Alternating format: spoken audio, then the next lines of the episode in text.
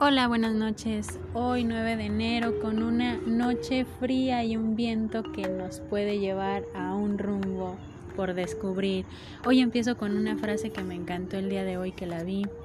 Hay que tener cuidado con los miedos, porque los miedos nos pueden robar nuestros sueños. Vamos a pensar en esa parte de nuestros sueños y el miedo con este tema por mí y por lo que hay a mi alrededor. Identifiquemos dos cruciales momentos en nuestra vida. Uno que nos puede llevar a conocer nuevos rumbos, los cuales nos proyectan a un crecimiento en relación de lo que podemos decidir y otro que nos puede conducir al camino que ya identificamos más, que de alguna forma es más cómodo o más fácil de adaptarnos. Cuando vemos la diferencia de estos caminos es cuando vamos más adentro de ello. Cuando tenemos claro quién nos acompaña en esos caminos o que de alguna forma nos puede llevar a identificar que las personas que nos acompañan son de dos formas también.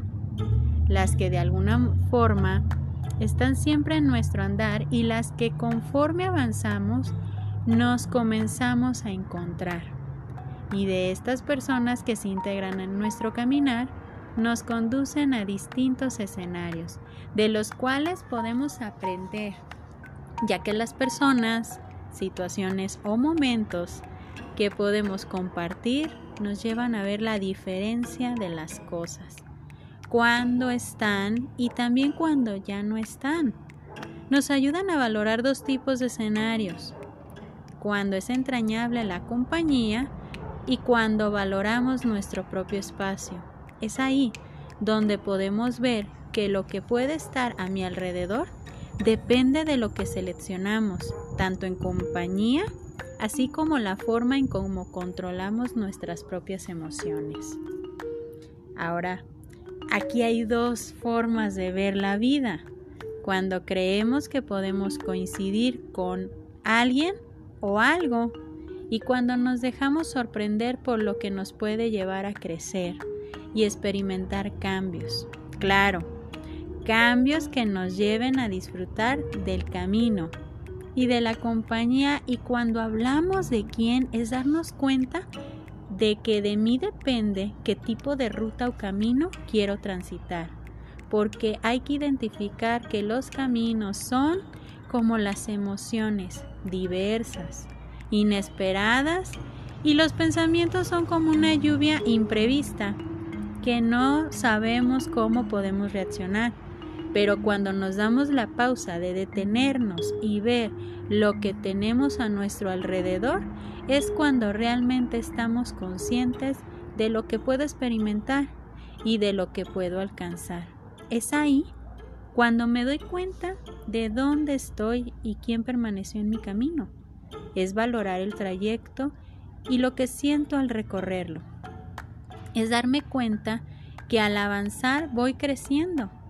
Es darme cuenta que cada paso que doy a la vez me conduce a tener en cuenta que si lo quiero lograr, quiero lograr las cosas no depende de mi compañero de ruta o de camino, sino que depende de qué camino trace y cómo lo quiero disfrutar y cómo quiero tenerlo en mi mente y con ello cómo lo puedo utilizar ese recorrido para impulsar mis metas y lograr cada vez mis objetivos de crecimiento personal.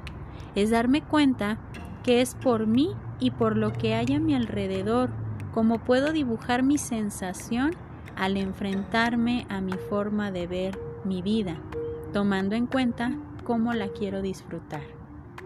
Ahora bien, si nosotros identificamos qué es lo que hay a nuestro alrededor, puede haber un sinfín de situaciones, cosas, personas, recuerdos, metas que queremos lograr. Pero también hay que ver que a mi alrededor también hay herramientas que he ido aprendiendo con todas mis experiencias, con todo lo que he vivido.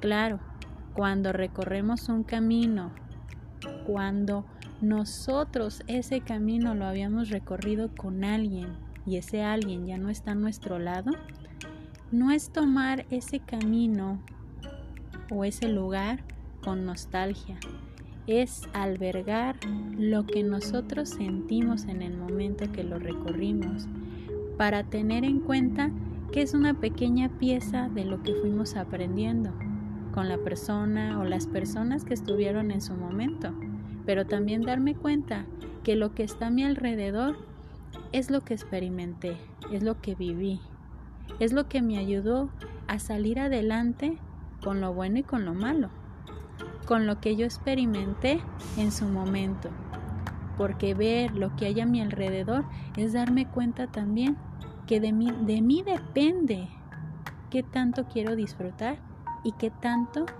quiero lamentarme. Porque recordemos la primera frase que decía, el miedo se roba los sueños. También el miedo se puede robar nuestro recorrido o nuestros pasos hacia donde queremos ir. Me despido con esta frase que queda muy al estilo de la analogía del túnel. He dejado de esperar el tren justo cuando he entendido que el tren soy yo.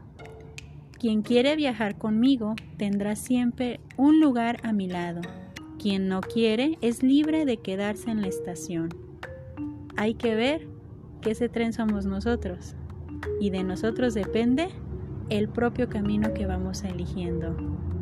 Yo soy Evangelina Ábalos y esto es Equilibrio Mental. Sigan disfrutando de esta noche rica, fría, con un buen chocolatito y que tengan una bonita noche para todos.